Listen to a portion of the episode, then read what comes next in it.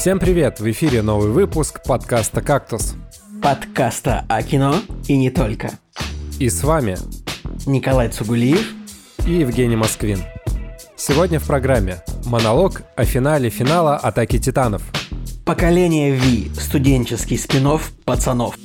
Шантарам. Отмененный сериал по книжному бестселлеру. Призраки в Венеции. Третье расследование Эркюля Пуаро. Ну что, друзья, всем привет. Вновь двое нас. Э, все еще без Николая Солнышка, который проводит свой отпуск. Мы, мы тут как-то пытаемся держаться. Но я думаю, что у нас получится. Вот на, на прошлой неделе нас не было. Я надеюсь, что э, никого мы не разочаровали этим моментом. Но тоже иногда понимаете, что нужно, так сказать, немножко перезарядиться, отключиться. Ну, и на самом деле просто было много. У обоих наложилось большое количество дел. Мы поняли, что мы вдвоем не, не вывезем, так сказать, хороший выпуск. Но сейчас мы абсолютно полной решимости постараться это сделать. Хотя, конечно, что-то так дел много, просто невозможно, невозможно. А что же, как у тебя дела? Да, забавно, что предыдущий как бы отмененный выпуск, он отменен по причине того, что Николай Солнышко отдыхает от работы в Японии, а мы наоборот как бы зашиваемся работой в России. И еще и записываемся просто. Да, еще и записываемся. Один отдыхает, а другие работают вообще в две просто смены, в три. У нас тут просто это самое, наш, наш кактусовый комплекс просто фигачит во все, во все смены. Но давай, Жак, расскажи что, расскажи, что ты хотел нашим слушателям такое важное преподнести. Да, самое важное, что должны мы сказать перед началом разговоров про кино, это то, что у нас есть Boosty, и вы всегда можете поддержать свой любимый подкаст, а я надеюсь, что раз вы нас слушаете, то мы ваш любимый подкаст. Ребят, переходите по ссылочке, там есть несколько несколько вариантов э, поддержки. Например, э, можно заказать просмотр фильма какой-нибудь, да, мы посмотрим фильм и обсудим его, расскажем слушателям свое мнение про какой-нибудь ваш любимый или, наоборот, ненавистный фильм, чтобы мы о нем в хорошем ключе, например, рассказали, или в каком-нибудь комичном, если это какая-нибудь трешатина. Да, мы это любим. Вот Николай Солнышко вернется на следующей неделе, и мы как раз-таки приступим к просмотру фильмов у нас уже заказанных. Ну и вообще, там есть другие еще варианты подписки. Поддерживайте это нас всегда радует, и благодаря этому мы как-то остаемся на плаву. Ну хорошо, действительно, чтобы не расстраивались э, те люди, которые сейчас прямо сейчас зака- заказали фильмы и ждут, что мы их посмотрим. У нас так получилось, что мы все-таки как-то привыкли в полном составе о заказанных фильмах рассказывать, поэтому, в общем, ребят, терпение, все будет. Ладно, теперь перейдем к нашим делишкам. Жек, ты вообще как, любишь выбирать мебель домой? Скажем так, с переездами из э, одной квартиры в другую, с ремонтом и так далее. Короче, я любил это дело. Сейчас, мне кажется, я не очень хочу этим заниматься, потому что мы живем на пятом этаже без лифта, и вот что-нибудь сюда доставить, это достаточно такая трудоемкая задача. Поэтому всеми силами стараюсь оттягивать момент э, покупки какой-либо мебели. Вообще, я, я сейчас подумал о том, что вот ты говоришь, что, ну, типа, пятый этаж, нет лифта и сложно доставлять. Я вот сейчас вспомнил, что где-то в Европе, ну, я видел, что придумали какие-то такие штуки, чтобы вот именно в такие подъезды без лифтов, засо... в общем, какие-то девайсы, Выглядит это как какая-то вертикальная большая лестница, на которую прикрепляется еще какой-то вагончик. Засовывают наверх вещи, но они типа едут. Ты знаешь о таких вещах? Мне кажется, у нас в России не очень распространена культура этого. У нас так обычно, если нет лифта, то, ну, руками нести. А ты слышал о таких вещах, которые я описал сейчас? Как же они называются, интересно? Не, не слышал. Ты даже ты не слышал? Блин. Давай еще немножко в топа Из-за того, что ремонт идет, и сейчас активно заказываем всякие строительные материалы. И, в общем, последний кейс был такой, что мы заказывали заказывали гипсокартон, а гипсокартон, он э, чуть ли не по 3 метра и достаточно широкий, и еще несколько листов его. И приезжали ребята, которые доставляли это все, и когда я увидел, насколько длинный вот этот лист гипсокартона, прям реально очень объемный, а подъезд у нас, это даже не парадный, это черновая лестница у нас, черный вход, скажем так, и это достаточно узкий проем. Я такой посмотрел, думаю, блин, а как они все это будут заносить? И, видимо, ребята, они прям реально на каком-то скеле уже достаточно опытные. Я один-то этот э, лист гипсокартона, не знаю, как затаскивать. Они, значит, три штуки захватили и реально кузнечиком просто проскакали с ними по лестнице и даже ничего не чиркнули. Честно говоря, я был просто нереально удивлен и под огромным впечатлением остался, но все равно чаевые им не оставил. Классика. Блин, я так и не смог нагуглить, как называется вот эта хрень, с помощью которой грузы поднимают. Типа, ребят, вот напишите вот реально в комментариях, вот представляете, вот с улицы поднимают какую-то вещь на пятый, четвертый этаж, вот с помощью э, такой полулестницы, на нее что-то крепится, и вещи едут вверх. Я не могу найти, как это называется, но я такое видел в Греции, в частности, то, что там везде маленькие лифты, маленькие подъезды, поэтому все приходится, значит, грузить каким-то другим образом. Не могу нагуглить, вроде пишу, типа, устройство для подъема грузов наверх, но э, Рунет не знает, что это такое, потому что предлагает мне только подъемные краны. В общем-то, вот так вот. Ладно. А что касается моей истории, то э, мы какое-то время, какое-то время назад решили выбрать себе новый диван в комнату. Ну, у нас не, не сильно большая квартира, и как бы вот вообще основная вещь э, в квартире это диван, который находится как бы кухня слэш комната основная, да, где мы тусуемся. И там как бы вот диван есть, и диван это также основное мое место, где я существую, потому что вот эта хрень называется наклонный подъемник. Угу. Вот можешь погуглить наклонный подъемник, как будто как будто бы это оно. Ладно, возвращаясь к истории. В общем, диван супер важная вещь в нашей квартире. И диван, который стоял раньше, ну, как-то вот он поднадоел, немножко уже там где-то собака его оборвала, где-то а, я такой на собаку решил скинуть. На самом деле, я его пролежал, как бы тоже и испортил во, всех плоскостях. Ну, там этот вот поролон повыпадал, там это, эти подушки уже перешивали.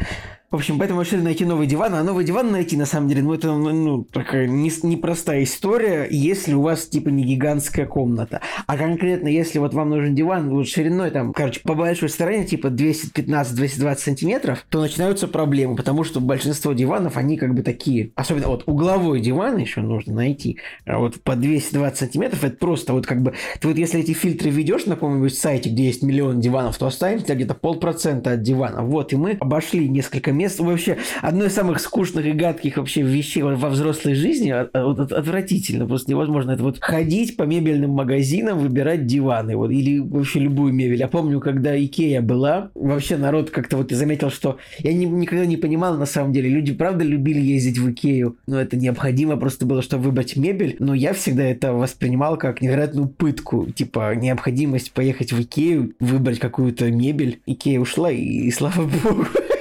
Слушай, ну это была пытка. Я мог ездить только, знаешь, в какие-нибудь не часы пик, условно говоря, будни, три часа, чтобы там было как можно меньше народу, тогда еще как-то более-менее можно этот процесс перенести. Не то, чтобы, не то, чтобы в Икее был какой-то большой выбор диванов, наверное, в любом случае это пришлось бы искать не там.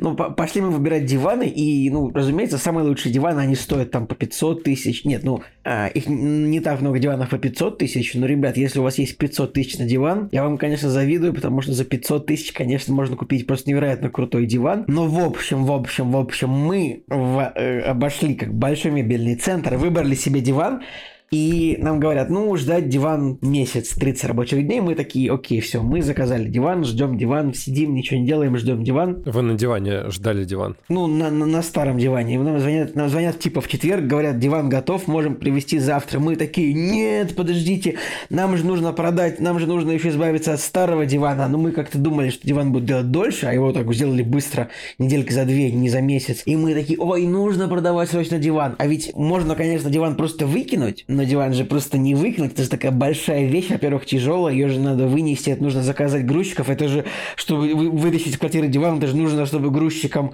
куда-то его увезти. Я просто думал о том, что на улице просто поставить диван нельзя, но он займет пол улицы там. То есть он, если его поставить в помойке, он, значит, не даст проехать мусоровозу, там, он не даст проехать никому. Это будет дикий скандал. Просто все домовые чаты будут засраны проклятиями в адрес людей, которые выкинули диван. И поэтому я, у меня такая была мысль, а если вот вызвать грузчиков, вызвать грузчиков, и потом дать им ненастоящий адрес, куда вести диван, и потом просто выключить телефон. И пусть грузчики с, с этим диваном разбираются. Ну ладно, я подумал, что но не суть. В итоге мы диван, мощнейший диван разобрали старый, упаковали его в полиэтилен и быстренько, даже реально за полутора суток человечек приехал, подскочил, так сказать, кабанчиком на сайте объявлений, нашелся, быстро купил диван, да, даже дальше 5, 5 звезд поставил, и все, ему понравилось, мы были счастливы, жили три дня без дивана, ну, нам привезли диван уже, вот, и диван привезли во вторник, например, пару дней назад. А, Жек, играл ли ты в Sims в свое время? Я играл в Sims на телефоне однажды. На телефоне? Очень. Я никогда в Sims не играл, да. Но были какие-то Sims э, на телефоне, ну или это уже смартфон были, я не помню, про остров. Я не знаю, как эта часть называется, но меня тогда реально затянуло. То есть я где-то месяц, наверное, в эту хрень играл. Что-то типа Sims на затерянном острове или что-то типа того. Удивительно. Я об этом не слышал. То есть, ну вот само представление об игре Sims ты имеешь вообще, что это такое? ну, немного, прикол? да. Да, да, да. Ну, то есть, да, там у тебя есть... Э, я играл, честно говоря, в Sims, наверное, последний раз в школе это было Sims 2 году в 2013-2014. Но в чем была классная игра в Sims? То есть ты вот строишь дом, у тебя там есть какая-то семья, ты вводишь невероятное количество денег себе в начале игры, покупаешь самый большой участок, самый большой дом, и вообще мощнейший просто запол... там, там реально самый большой кайф в Sims это просто выбирать вещи в дом. Вот удивительно, как мне нравилось делать это в Sims, как мне не нравилось, не нравится это делать в Икее вживую. Реально, ты в Sims просто вводишь себе бесконечные деньги и покупаешь себе самые дорогие телевизоры, диваны, там, не знаю, бассейн строишь в доме, и у тебя просто все красиво, и ты такой нажимаешь Sims, давайте живите в моем доме, который я построил, э, введя код на бесконечные деньги. И они радуются. И вот приехал диван, его собрали, и вот я смотрю, этот диван выглядит точно так же, как вот если бы я его в Sims покупал себе, просто прям диван мечты. Он просто невероятно красивого сине-розового цвета, там просто вообще он... Жек, диван просто 10 из 10, невероятно удобный, как бы для вообще, для того, чтобы использовать его как какое-то рабочее место, как я, я использую диван как рабочее место, не то чтобы я... Кино на нем смотрите? Свои раб...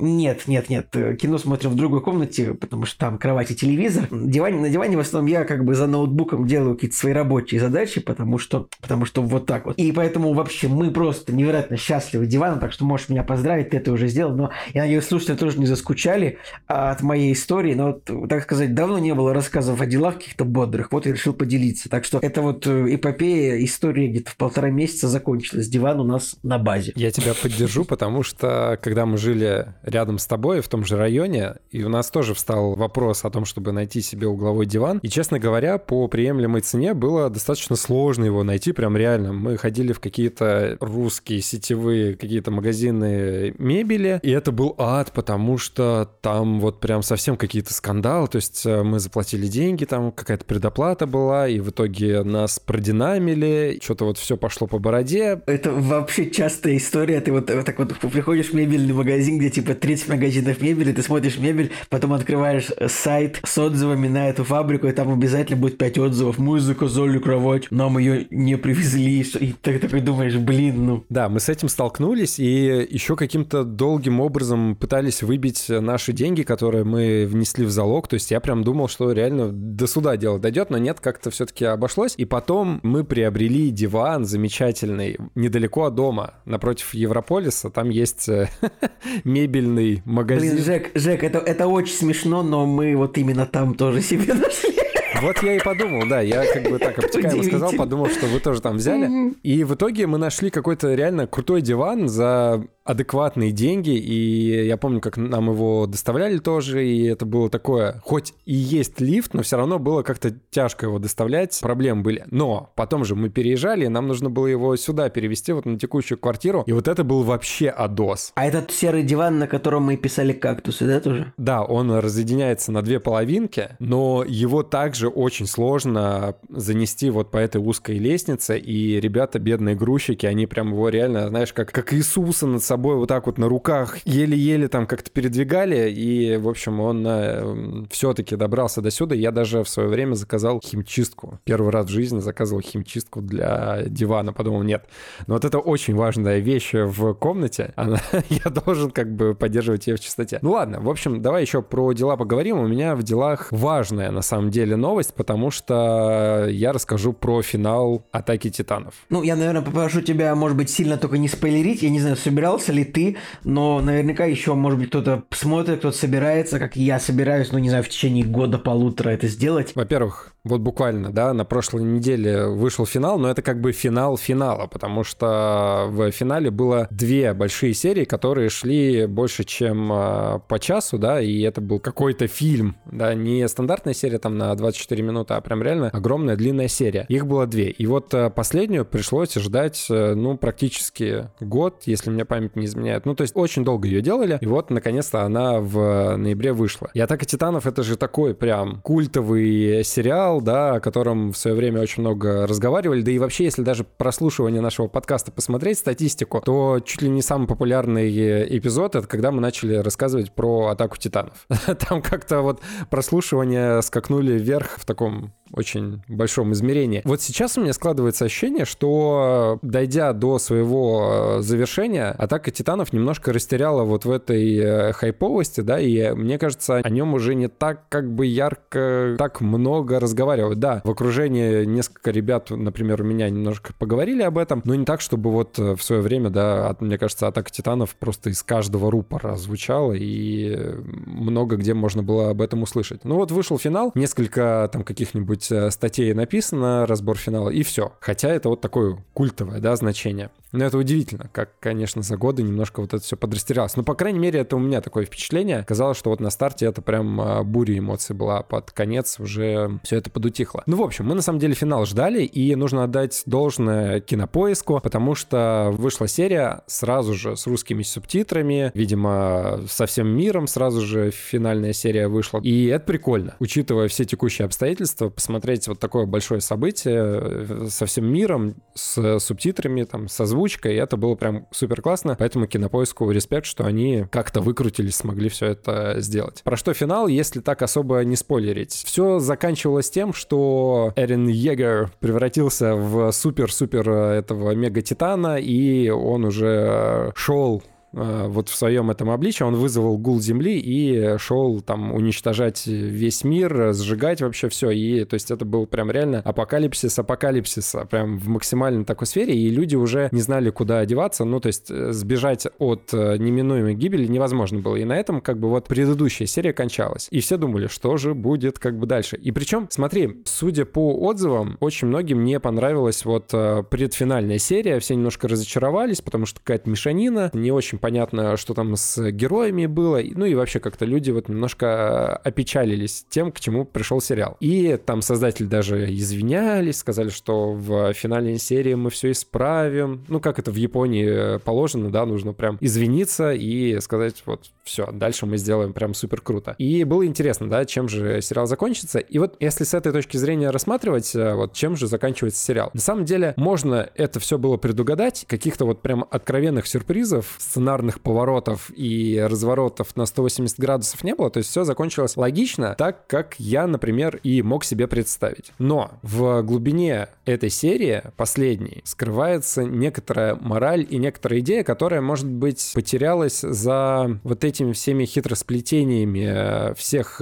персонажей, которые добрались до финала. И главная идея, как мне кажется, и как заявили создатели, это то, что жизнь сама по себе в, вот в какой-то вот форме, она она неубиваема. То есть жизнь э, будет э, стремиться к э, размножению и к выживанию, несмотря ни на что. И это вот такая форма, может быть, даже паразита, которая вот до последнего будет бороться с тем, чтобы выжить и продолжить развиваться, давать вот продолжение жизни, роду и так далее. И, короче, вот это очень классная тема. Я даже как-то до этого не задумывался. То есть ты всегда думаешь о том, что жизнь — это такое что-то данное свыше. Вот у нас есть право решать, хотим мы жить или умирать. А вот если вот изнутри подумать, подумать о том, что жизнь — это как бы как паразит, который влияет на то, что как бы ты не хотел истребить вообще все вообще существо на планете, все живое, это все равно невозможно, да, и что бы ты ни делал, это все равно найдет вот э, лазейку, да, и все равно жизнь будет дальше продолжать существовать. Прикольная идея, она каким-то вот лейтмотивом появилась только в финальной серии, да, и на фоне вот этих битв титанов, страданий персонажей, кажется, что это вот мимолетом запустили в этой серии и все. А я увидел в этом вот прям самый главный посыл. В принципе, вот сериал заканчивается, ты думаешь, ну вот ничего такого супер глобального не, не произошло. Ну да, они остановили этот апокалипсис, так или иначе с героями произошло то, что должно было произойти, и вроде бы из-за того, что вот таких вот супер ярких событий не произошло, ты думаешь, ну как бы сериал закончился ровно. И плюс еще из-за того, что прям очень много лора, который э, переплетается между собой, и он наслаивается друг на друга. Одни действия персонажей, другие действия персонажей, флешбеки, переносы в, во времени, в будущее, в прошлое. Это все смешивается, и вот в моменте это очень сложно воспринимать, это в моменте очень сложно осмысливать, и поэтому кажется, что от финала могут быть вообще вот противоречивые такие ощущения. Самое крутое то, что у серии есть еще постфактум такой, когда начинают идти титры, в титрах показывают еще нарезку кадров, которая говорит тебе о том, что история, она зациклена, и я такое не очень люблю. То есть я не люблю, когда история зациклена, и ты думаешь, ну, наверное, это самое легкое, что может быть, зациклить историю. Концовка, которая как бы приводит тебя к началу. Но здесь мне показалось, и для меня это очень важно, и это мне, наверное, даже больше всего понравилось, они показали вот то, что все происходит в этом сериале, это такое отражение нашего мира, пусть оно здесь фантастическое, но оно все равно проецируется на наш мир, и несмотря ни на что, вот на все события, которые будут происходить, что бы ты ни делал, как бы ты ни старался, все равно плохие вещи будут случаться, все равно человечество придет к одному и тому же, и что бы ты ни делал, все равно рано или поздно как бы вот все эти действия повторятся. Короче, мне это понравилось. С одной стороны, да, противоречиво, что эмоционально не было прям каких-то таких больших взрывов и такого же ощущения от э, первого сезона, когда тебе сразу же показывали что-то такое впечатляющее, чего у тебя отвисала челюсть. То есть если в первой части ты не ожидал, что сейчас титаны просто будут пачками сжирать э, главных персонажей,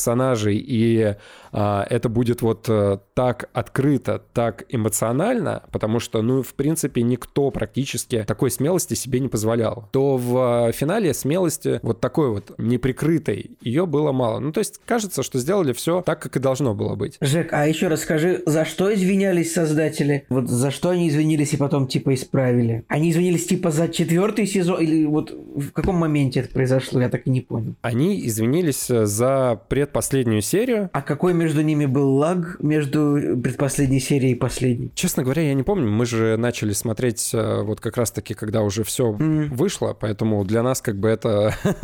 для нас этот сериал вышел вот день в день. Честно говоря, надо вот посмотреть, э, какой там был лаг. Но, короче, судя по всему, они извинились за то, что вот эта вот подводка к финалу, она получилась сумбурной, немножко непонятной. Может быть, от вот этой серии там или от всего сезона ожидали не чего-то другого. Ну и, в общем, да, там ребятки такие, ну окей, мы извиняемся, просто, видимо, за то, что людям не понравилось. Ну, наверное, такой японский темперамент. Вот, можно было бы, наверное, положить болты и делать э, так, как ты считаешь нужным, но вот э, почему-то они извинились. Мне тоже кажется, так редко кто-то извиняется за что-то, я не знаю, там, чтобы, я не знаю, Дэвид Бенниофф и Деб Вайс извинились за финал «Игры престолов», я не помню такого. Ну да, да. Смотри, еще есть такой момент, что вот, например, визуально мне первые несколько сезонов нравится гораздо больше, и когда там происходят какие-нибудь экшен-действия, вот эти битвы с титанами сочные, они выглядят прям максимально круто, и это не скатывается, опять же, в мое любимое слово, в мешанину, в кашу какую-то, да, которую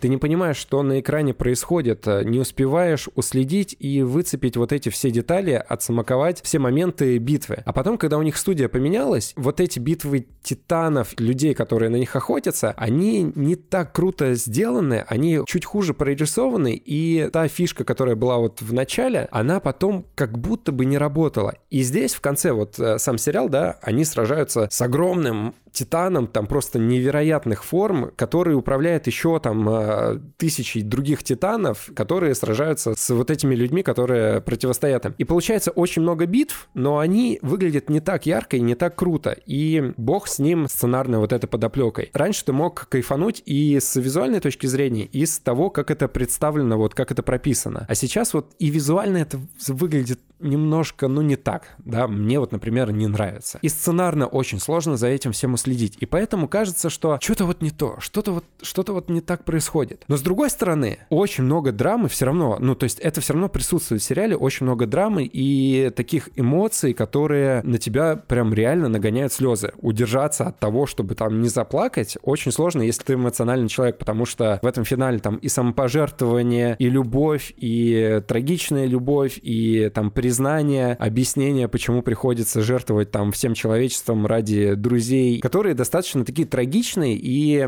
они все равно срежиссированы драматично. И удержаться там от вот этой слезливости очень сложно, да, и накал драмы, там сопереживания, он все равно большой. Но из-за того, что очень много событий, очень много персонажей, которые вот там объясняется то, объясняется будущее, прошлое, уже думаешь, господи, что? Да подождите, вот нужно поставить на паузу и немножко это осмыслить. Но опять же, повторюсь, вот э, вскользь они говорят о новой какой-то идее, да, вот про вот эту жизнь, и кажется, что это прям прикольно придумано, и, может быть, за это стоит зацепиться, и тогда, вот, например, для меня финал сыграл. И на самом деле четвертый сезон, он же вообще немножко с другого начинает заходить, он начинает про вот классовое неравенство говорить, про истребление по расовому признаку какому-нибудь, да, и вообще сериал другими красками вообще начинает играть. От этого тоже небольшой слом, удивление, и кому-то это может понравиться, кому-то нет, но они вот в начале четвертого сезона удивили тем, что они так немножко развернули историю, да, показали ее с другой стороны, что есть еще другая какая-то линия, которая вот в этой глобальной истории, она тоже присутствует, и ты этого как бы не ожидаешь увидеть, но тоже приходится наблюдать за этим, да, вникать и сопереживать. Такое, да, немножко противоречиво, но мне понравилось. Я в итоге очень много негативных рецензий прочитал, которые, на мой взгляд, вообще не понимают, про что финал. То есть люди прям реально конкретно ругают финал за там какие-нибудь клишированные сцены. Там, например, вот в финале есть э, клишированная какая-нибудь знакомая сцена, где люди перед э, лицом смерти, стоя э, перед обрывом, спасают младенца. Женщина падает, у которой на руках был младенец, она падает с обрыва,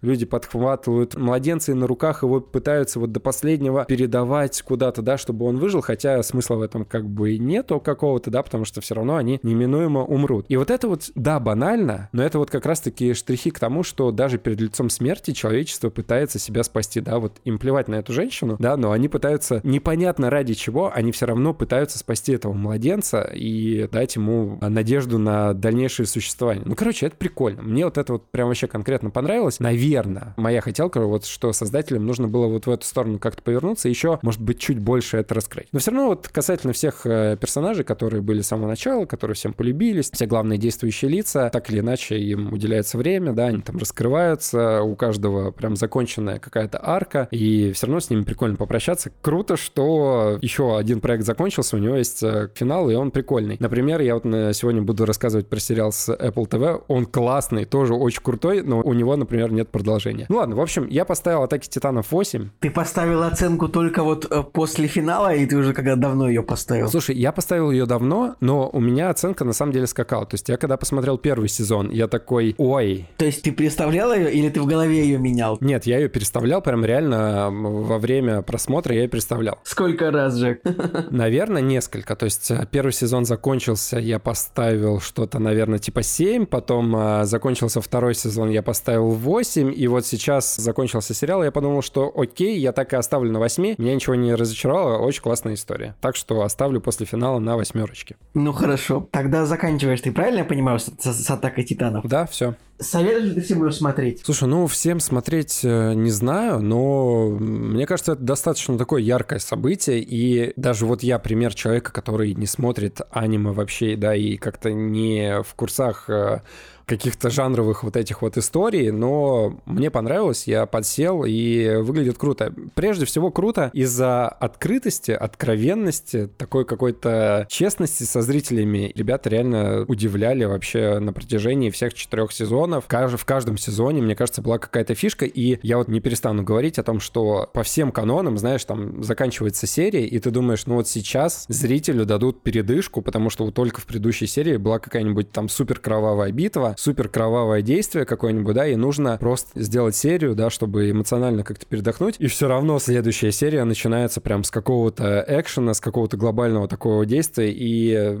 каждый раз внутри я такой, угу, прикольно, вот необычно. Такого я не ожидал. Вот здесь удивляют, вот здесь прикольно. Да, есть минусы. Я ненавижу кричащих эмоционально персонажей, которые истерят, и это вот прям реально боль первого сезона, ну и вообще, в принципе, да, насколько я могу судить, это такой очень классический художественный прием а, аниме, потому что они все на повышенных тонах этих разговаривают. Но как-то там с третьего сезона это вообще все пропадает, да, и это более или привычнее становится, или этого меньше становится. Но вот первый сезон я пережил, а дальше все круто стало. Ну хорошо, тогда это самое. Посмотрим, когда-нибудь я тоже доберусь, надеюсь. Ну, в общем, наверное, в ближайшее время, наверное, конечно, мы уже к Атаке возвращаться не будем, а раз ты ее досмотрел. А Солнышко Николай планирует ее, э, планирует, смотреть не планирует. Ну, в общем, посмотрим. Ладно, тогда я тоже э, расскажу про сериальчик. В общем-то, закончился недавно сериал «Поколение Ви». Это сериал от М на, на, на канале Amazon. На канале Amazon, на стриминг-сервисе Amazon. Это спин сериала «Пацаны». Сериал «Пацаны» идет уже три сезона. Это еще раз сериал про злых супергероев, как бы, которые как бы злые. Ну, там есть и хорошие персонажи, но в целом сериал довольно мрачный. То есть он как бы очень яркий, ну, как бы он, он, он не мрачный по своей визуальной картинке, но он мрачный по характерам и, и поступкам героев. То есть постоянно показывается нам, что а, супергерои злодействуют и абсолютно безнаказаны в этом вопросе. И так что же такое а, сериал «Поколение Ви»? Сериал «Поколение Ви» он называется, потому что вот а, в сериале существует такой вот компонент лекарства. Ну, не лекарство, это такое а, медицинское изобретение, которое называется Compound V, компонент V, который как бы а, позволяет героям становиться супергероями. Ну, то есть, как бы это типа, это является как бы секретом в первом сезоне пацанов, что есть некий компонент, который вводится и персонаж. Но дальше как бы это становится открытым. И типа со второго, третьего сезона это уже не секрет, поэтому не знаю, можно ли это рассказывать. Поэтому сериал называется, собственно, «Поколение V», поколение этого самого а, препарата. Он никак не связан с Empire V. Нет, абсолютно, абсолютно никак. Кстати, никогда мы уже не, этот фильм, наверное, не увидим, я так понимаю. Было бы, конечно, интересно. Итак, что же такое, что же такое «Поколение Ви»? Это спин пацанов, который как бы тоже основан на одной из комиксовых книжек, на которых основан сериал, но это как бы сериал про других героев. То есть вот есть основные, основные супергерои, как бы, которые взрослые, да, но также в этой вселенной пацанов существует университет. Называется университет Гадолкина. Ну, в общем, фамилия Гадолкин так по-русски звучит не очень, но э, в английском языке более-менее. В общем, есть университет, в котором учатся супергерои. Как бы супергерои, там они учатся этому, ну, в общем, учатся там криминалистике, пиару, в общем, все, чему нужно знать супергерою современному, да, как там бороться с преступностью, как там управлять своими силами, все такое. То есть такая, можно подумать, что это похоже как-то будет на Людей X, но на самом деле ничего общего с этим нет. И как бы показывается там главная героиня, которая, а, вот у нее начинается детство с того, что она в 14 лет получает суперспособность управлять, свой, управлять своей кровью, как бы, которая внутри нее есть. И из-за ее суперспособности она убивает своих родителей. То есть, ну, получается классический такой супергерой, который лишился в детстве родителей. И как бы вот на этом тоже основана его трагичная персональность. Как бы главную героиню зовут Мэри Моро, ну, то есть все по классике а супергеройского кино. Обязательно у героя будут имя и фамилия будут с одной буквы, как это Кларк Кент, Питер Паркер, вот это вот все. Uh-huh, uh-huh. Да, собственно, и в самих пацанах тоже это все Билли Бутча, там это э, все тоже все повторяется. И как бы наша героиня попадает в университет университет, и там знакомится, ну, типа, с кучей других супергероев, и начинается, в общем, очень интересное все. Там интересный сериал тем, что там есть один из героев, его играет сын Арнольда Шварценеггера, Патрик Шварценеггер. Довольно любопытно то, что вот прям у Арнольда Шварценеггера есть сын-актер, который ну, в определенных ракурсах, вот он выглядит прямо точно так же, как папа. Вот, то есть, вот в некоторые ракурсы там с улыбками или что-нибудь такое можно посмотреть на это, сами довольно комично выглядит. И хотя он, ну, вот он, он не выглядит точно так же, как отец, в том смысле, что Арнольд Шварценеггер, типа, там, в 32 года, в 33, он был вот супер, супер накачанным там этим мистером вселенной, играл в фильмах Конан, Геркулес в Нью-Йорке, что-то такое даже. Угу. Ну, сын его, вот лицо у него примерно такое же, но, как бы, телосложение у него э, обычный высокий худой парень. И... Но все равно, короче, блин, ребят, а, на самом деле отдельное такое вид, отдельное удовольствие посмотреть на младшего Шварценеггера. Я, честно, не уверен, что у него есть какая-то хорошая актерская карьера впереди. Ну, вот именно такая яркая, как у отца. Потому Но у него что... много фильмов, на самом деле, в списке. И даже «Одноклассники 2» в 2013 году в просмотренных вместе с ним. Вообще было бы прикольно посмотреть на Патрика Шварценеггера вместе с Скоттом Иствудом.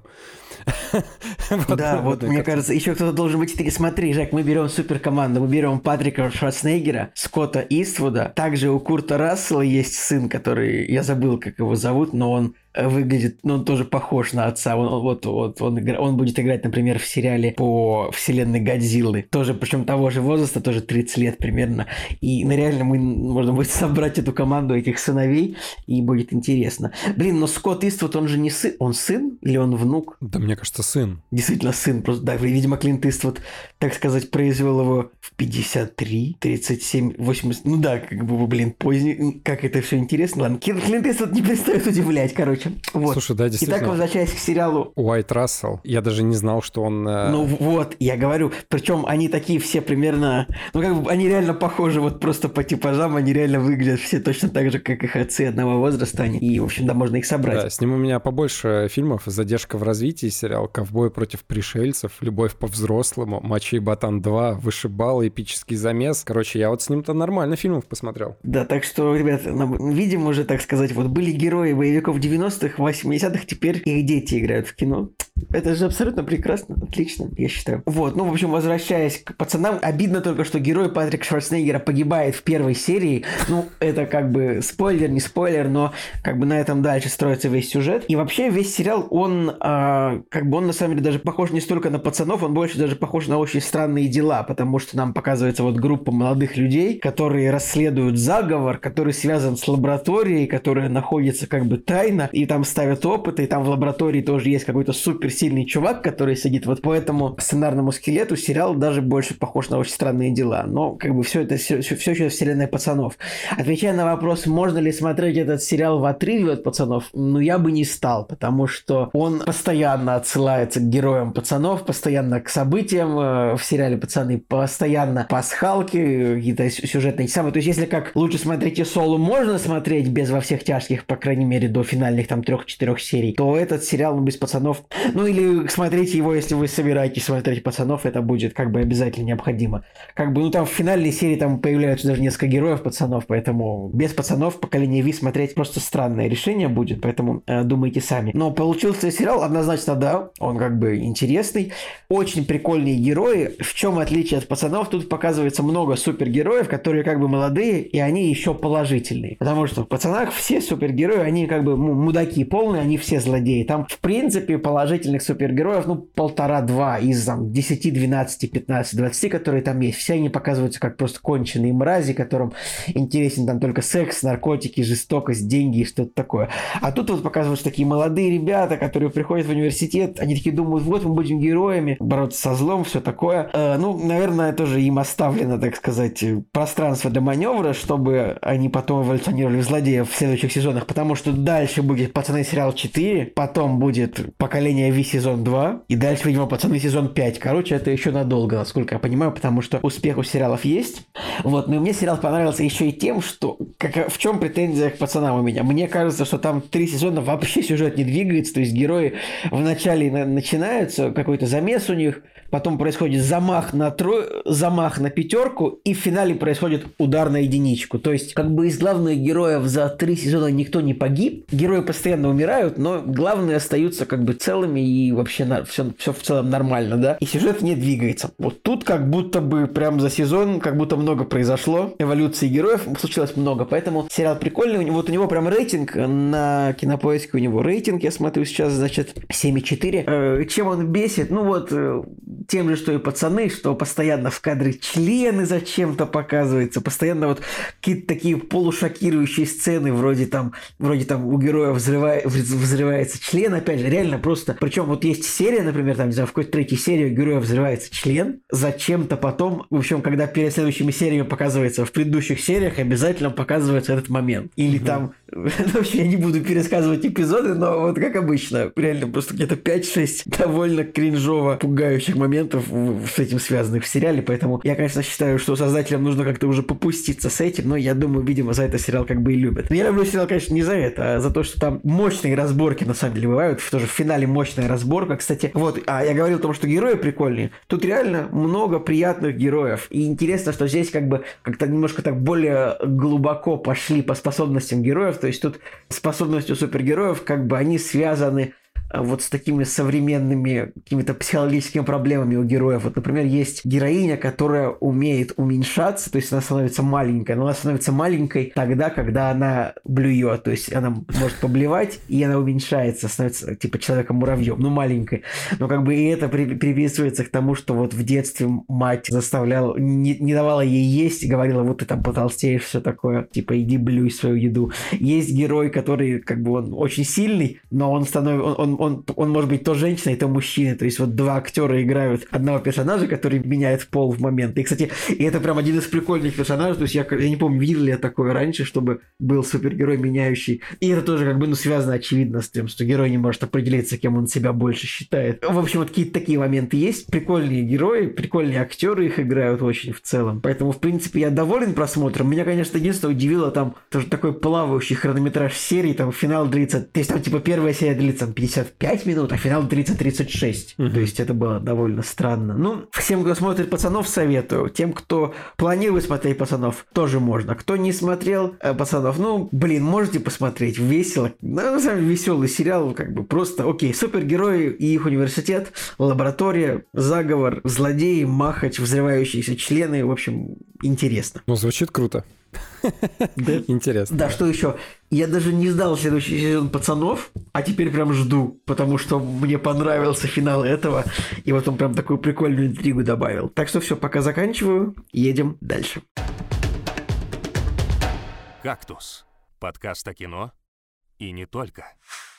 Ну что, друзья, давайте поговорим про премьеры недели. У нас премьеры стартуют с 16 ноября в России, и есть про что сказать. На самом деле, ретроспектива в этот раз — это «Форс-мажоры». Рубин Эстлунд — это который снял э, «Треугольник печали», который мы посмотрели. Я у него, к сожалению, другого ничего не смотрел. Посмотрел трейлер «Форс-мажоров» про туристов, которые, значит, поехали кататься на лыжах куда-то в горы, и, в общем, их застала лавина и семейная драма-друзья друзья, там еще что-то. Ну, короче, интересно. Опять столкновение конфликтов. Оценка небольшая, 6,4, но как и у «Треугольника печали», у него тоже небольшая оценка. Реально называется фильм реально «Форс-мажоры». «Форс-мажор», да. «Форс-мажор», но это, но это старый фильм. Да, 14 года, поэтому я говорю ретроспектива. А, все, извини, не услышал. Да, то есть выпускают старый фильм «Форс, «Форс-мажор». Ты путаешь. «Форс-мажоры» — это сериал про юристов, ты это осторожный. Ну да. У него 7,2 MDB, кстати, почему-то у нас он не понравился. А так тоже фильм критиками обласкан, тоже у него есть жюри Каннского фестиваля. Ну, наверное, опять обличает какие-нибудь э, человеческие стороны, вот эти вот темные или какие-нибудь, да, и в комичном образе измывается над этим. Ну, надо посмотреть. Я говорю, мне понравился «Треугольник печали». Моментами что-то, может быть, было не так, но середина была прям кайфовая на этом корабле, и за это мне фильм понравился, да. Плюсую. Думаю, что я бы еще, может быть, что-то у него такое, в таком же ключе посмотрел.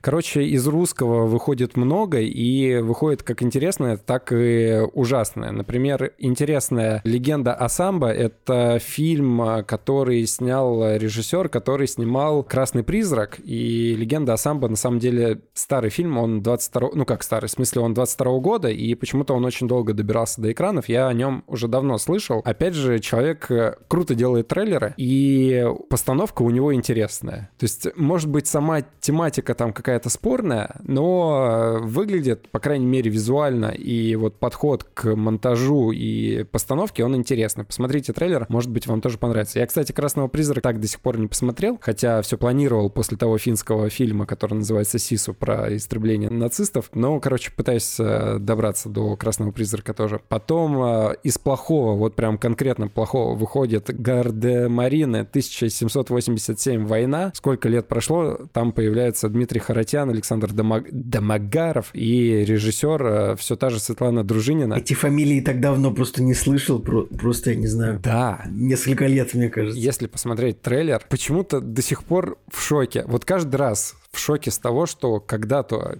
человек снял крутое, реально очень крутое кино, и спустя годы просто такая халтура дикая. Ты смотришь на трейлер, и это жесть. И я слышал людей, я слышал мнение людей, которые посмотрели уже где-то этот фильм, и они, конечно, просто дико плюются от э, того, что они увидели на экране. Ну и это по трейлеру видно, что это даже не уровень сериала, это уровень 2001 года, дай бог, и вот прям плохого какого-то НТВшного сериала. Ну и даже постер, в принципе, да, можно посмотреть на постер и понять, что бюджет три бутылки пива главным актером. В общем, э, из такого более-менее интересного, реально, я тоже посмотрел трейлеры. «Папаша в бегах», фильм э, тоже русский, и там, э, значит, Ирина Горбачева появляется в кадре, но главный актер, ну, то есть главное действие там все-таки на мужских персонажах, то есть, я не знаю, Ирина Горбачева, судя по трейлеру, там очень чуть-чуть так мало появляется, но, опять же, мне тоже понравился трейлер, и выглядит как-то, ну, комично, интересно. Может быть, когда-нибудь при каких-нибудь обстоятельствах я бы тоже это посмотрел. Самое главное, на что бы вот я сходил, я, конечно, забыл рассказать. Э, фильм называется в русском дубляже «Книга решений». Это французский фильм, и режиссер Мишель Гандри, который у нас «Вечное сияние чистого разума» снял. И оценка вроде бы на IMDb 6,5, но, опять же, трейлер и синопсис прикольный. Кино про съемку кино и о том, как человек снимал э, какой-то малобюджетный фильм, ему сказали «стоп, больше не снимаем», он выкрал свой вот этот материал, убежал куда-то, скрылся у своих родственников и там пытается, короче, демонтировать, доснять этот фильм. Ну, в общем, выглядит интересно, так что то, что выходит у нас на больших экранах, это прикольно. Давай также расскажу о том, что на Метакритике и что выходит в американском прокате. Угу. Самое большое, что выходит, это спин не спин а приквел «Голодных игр». «Голодные игры. Баллада о птичьих Голодные игры, баллада о змеях и певчих птицах. Блин, себе такое название веселое вообще жутко веселит. Это как бы приквел о том, как вообще, в общем, что было в голодных играх. Короче, про молодость того самого диктатора, ага. Которого не свергают вот в самой трилогии. Там, там тетралогия, там четыре фильма. Ты смотрел голодные игры? Я смотрел голодные игры. Первая часть даже вроде ок. Дальше я уже не помню, что там. Я причем смотрел только из-за актера-то, господи, из True Detective. Из-за Вуди Харрельсона.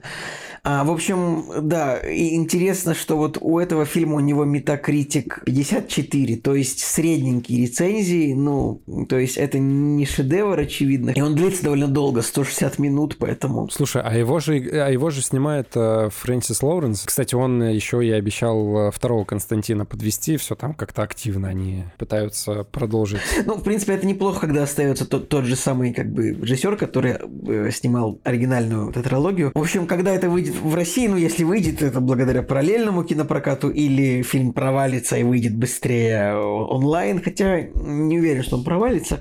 Честно говоря, не читал его, не подсчитывал его кассовые перспективы, не смотрел а, цифры просмотра трейлера, поэтому а, не готов сейчас сказать. Поздно-поздно спохватился, ладно, уже. Нужно сказать, что, ну, разумеется, провалился Капитан Марвел 2, который называется The Marvels, да, в английском языке. Чтобы понять, насколько он провалился, я просто приведу цифры. Вот если первая часть Капитана Марвела, я приведу цифры типа сборов за первую пять, фильм стартует в пятницу, да? Первая часть в ту пятницу, в которую она стартовала, она собрала 61 миллион, а в понедельник она собрала 11 миллионов. Ну, то есть вот с пятницы на понедельник сборы 60 и 11. Вторая часть, она собрала за пятницу 21 миллион, а за понедельник 2.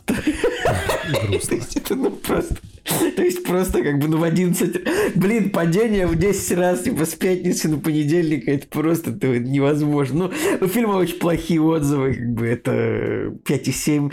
То есть Марвел, я не, вообще, я, я не понимаю, как так, как так все развалилось, что просто все фильмы из этой фазы, ну они откровенно как бы просто либо плохие, либо средние. Ну так и надо Капитану Марвелу, честно, этому герою слишком вот гордость сгубила, гордость сгубила как бы вот эту подачу персонажа как какого-то суперсильного, беспроблемно э, милли... собр... собравшего миллиард, ну и вот этот весь какой-то ультрафеминистический посыл, нарратив. Не буду лезть далеко, просто еще расскажу, что гордость, э, так сказать... До добра не доведет. Да, гордость всегда при... часто приводит к рейтингу 5,7, и даже не гордость, а гордыня, вот такое я скажу. Я слово. угорел, знаешь, к рейтингу чего? 5,7. С того, что они выпустили третий трейлер недавно, вот буквально на днях, и э, трейлер просто полностью состоит, ну ладно, не полностью, но подавляющее большинство кадров состоит из того, что они показывают старых персонажей с, из предыдущих э, фильмов, да, там, Железного Человека, ну, короче, вот вообще всех-всех-всех, как бы пытаясь еще раз дать зрителям понять, что вот это оттуда же, вот из той, как бы, вселенной, поэтому сходите, потому что вот в трейлере мы вам покажем, что частично, да, этот персонаж как-то вот со старой командой связан, но, видимо, уж совсем как-то они понимали на продакшене, что им ничего не светит, и попытались хоть как-то, да, людей привлечь. Но оценка, да, да, да это, прям, это прям такой бросок последней надежды в этом смысле, это правда. Так, что еще важного? По, э, по метакритику, вышел метакритик Наполеона, Ридли Скотта, соответственно. У него метакритик 69. Это отличная цифра для такого фильма. Очевидно, что фильм получился хороший. И насколько я понимаю, он выйдет на Apple TV+. Боже мой, у меня же даже, даже работает Apple TV все еще, как в России, как приятно. Сейчас посмотрю, когда он выйдет. Написано релиз,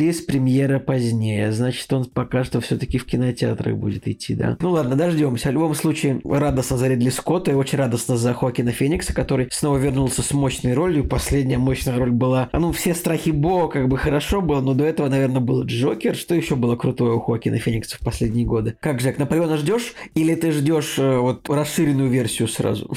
Да, он же сказал, что у него есть расширенная версия, там на плюс еще 4 часа, чтобы там вообще обмазаться всем контентом. Причем у него выходило интервью про то, что он рассказывал про битву, где а, Наполеон страдал геморроем, и Ридли Скотт прям реально на полном серьезе говорил о том, что они отсняли там все эти сцены, о том, что Наполеон там страдал геморроем, и битва при Ватерлоу, он а, был в каком-то там а, состоянии диком, когда он уже страдал, и, может быть, это повлияло на исход битвы. Ну, короче, они все это вырезали все равно на монтаже, но он говорит, что у меня куча материала, вот сейчас мы еще потом выпустим ультра режиссерскую версию на овер до хрена часов. Мне, на самом деле, даже как-то сразу хочется вот прям все 10 часов этого Наполеона посмотреть, чтобы было круто. Но, честно говоря, не знаю, вот пока по трейлерам и по вот всем этим интервью есть подозрение, что, может быть, что-то и, и не ахти выйдет. Но надеюсь, что все-таки чувак-то профессионал в историческом жанре, да, надеюсь, все еще держит руку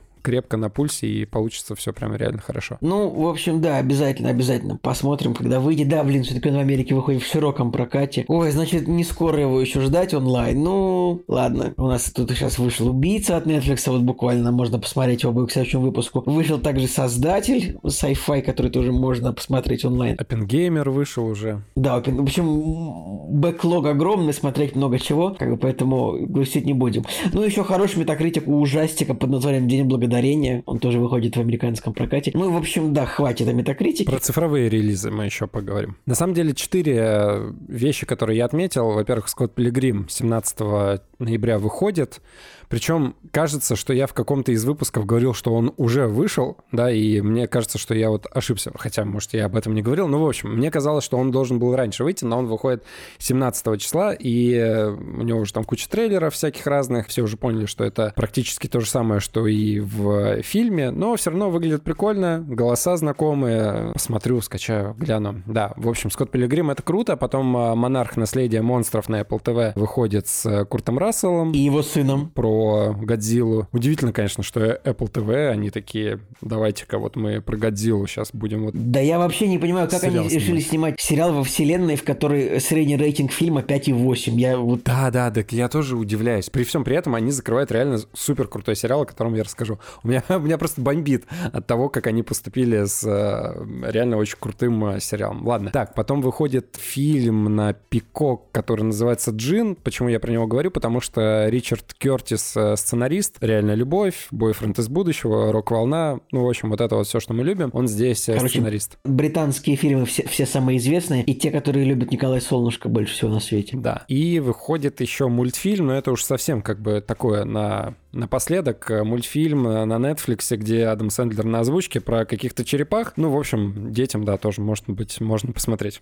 «Кактус» — подкаст о кино и не только. Ну что, ребятки, расскажем про фильм, так сказать, рубрика «Фильм недели», фильм, который посмотрели мы вместе. Сейчас я сразу тебя перебью. Просто это очень э, странно, что мы смотрим, там, сейчас будем рассказывать про «Призраки Венеции», да, и, а мы до этого перечисляли, что вышел «Убийца Финчера», вышел «Оппенгеймер», там еще что-то вышло, и мы такие «Призраки Венеции». «Призраки Венеции», да. Какой-нибудь обсудим. Нет, чтобы смотреть хороший фильм, посмотрим говно. Ну, ладно.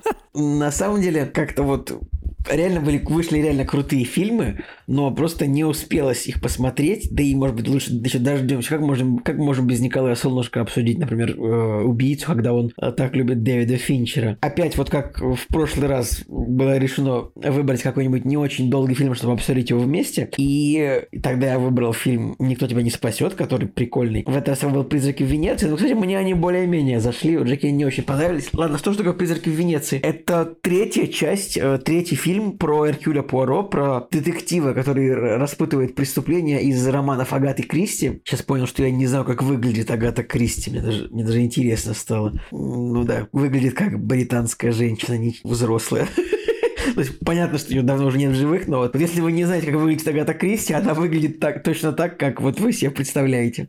Итак, это третья часть. Был первый фильм «Убийство в Восточном экспрессе». Причем интересно, что первый фильм был довольно с неплохим бюджетом, и он очень, очень, много денег собрал, и то есть там была прям россыпь мощных актеров, там просто Уиллем Дефо, Джуди Дэйн, Джонни Депп, Пенелопа Круз, я уже сказал, я не знаю, Мишель Пфайфер, Дейзи Ридли, просто, ну, как-то вот собрал Кеннет Брана, ну и, соответственно, много денег собрал фильм. Вторая часть, кстати, вот я ее не видел, но там уже, кажется, было чуть скромнее. Или не, наоборот, вторая часть была еще дороже, но вторая часть провалилась, причем с, с, с таким, ну, довольно крепко, вот именно в кинопрокате. Же как там было по актерам? Во второй части были проблемы, потому что, к сожалению, фильм вышел в тот момент, когда Арми Хаммер, э, значит, загремел с этой историей про каннибализм.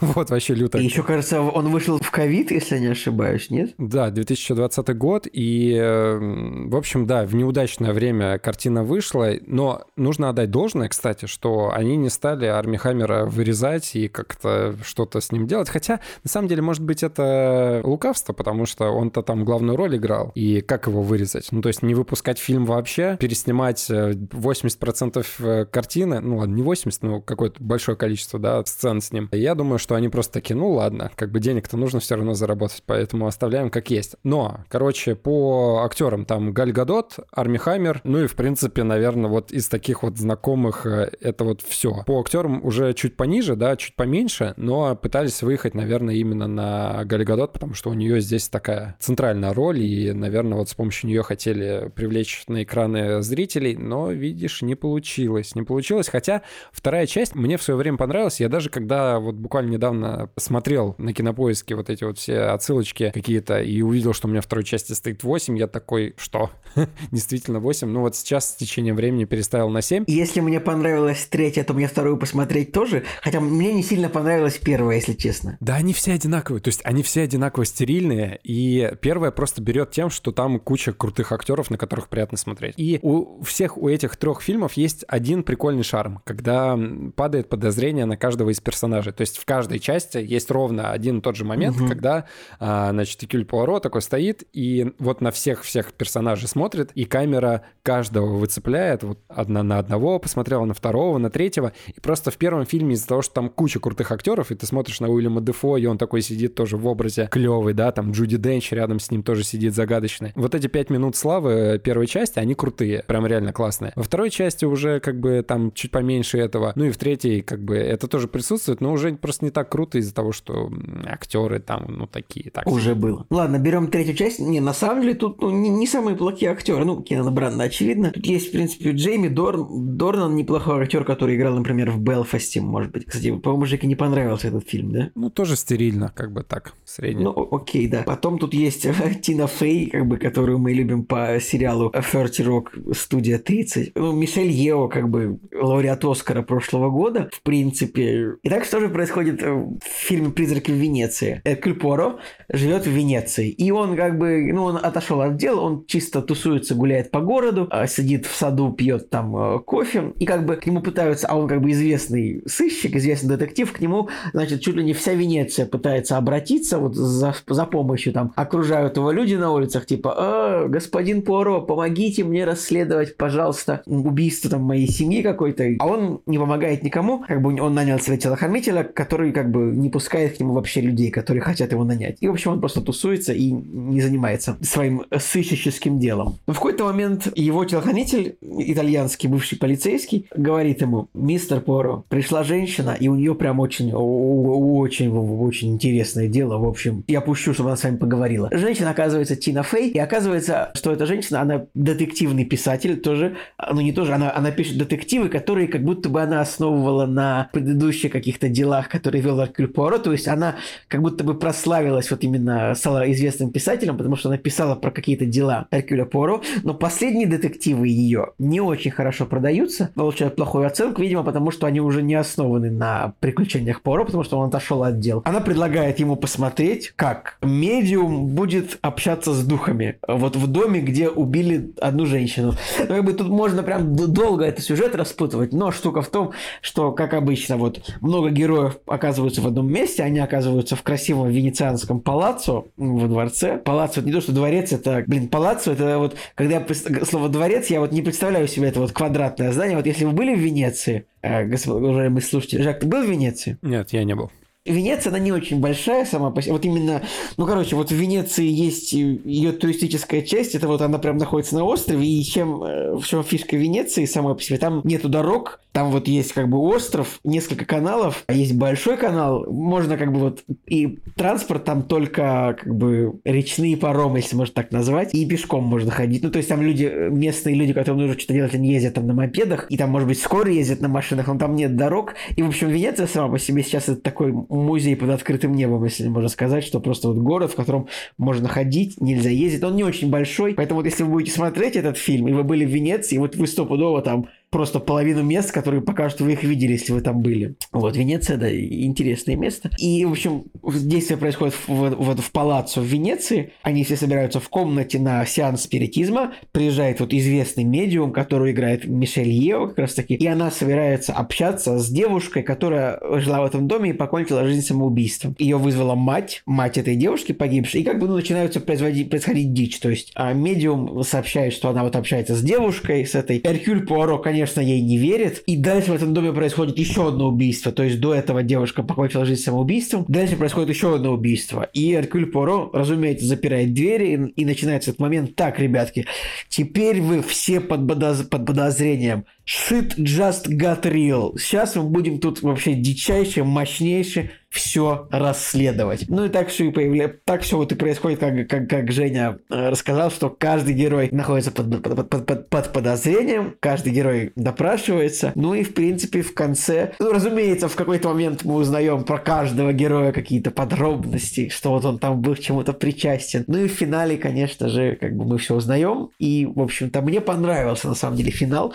Мне он показался прикольным. Мне понравилось. В общем, короче, мне, мне понравилось больше, чем Жеки. Жек, а расскажи, почему не понравилось тебе, потому что мне детективная часть показалась довольно любопытной, довольно интересной. И мне понравилось, конечно же, как Венеция снят. Ну, просто кр- красиво город показан, красивые э, перебивочки. Вообще, такой фильм. Ну, в общем, оператор молодец. Начнем издалека. Вообще, Кеннет Брана как режиссер, у него есть э, там Оскар за лучший сценарий в э, своей карьере, но вот как режиссер, если вы откроете вообще всю его фильмографию... Как раз-таки за Белфаст он получил да, лучший за. Белфаст, да. Мне понравилось. Начиная с Тора, потому что до Тора я у него, по-моему, ничего не видел из э, фильмографии, которую он снял, но вот первый Тор был стерильный, да, там «Убийство в Восточном экспрессе» стерильный, «Смерть на Ниле» стерильный, «Белфаст» стерильный, то есть это все такое 7, 7, 7, 7, 7 буквально вот каждый, каждый раз. Ну, опять же, нужно посмотреть из старого что-то у него, да, там «Сыщик», опять же, фильм, который он снял «Сыщик»,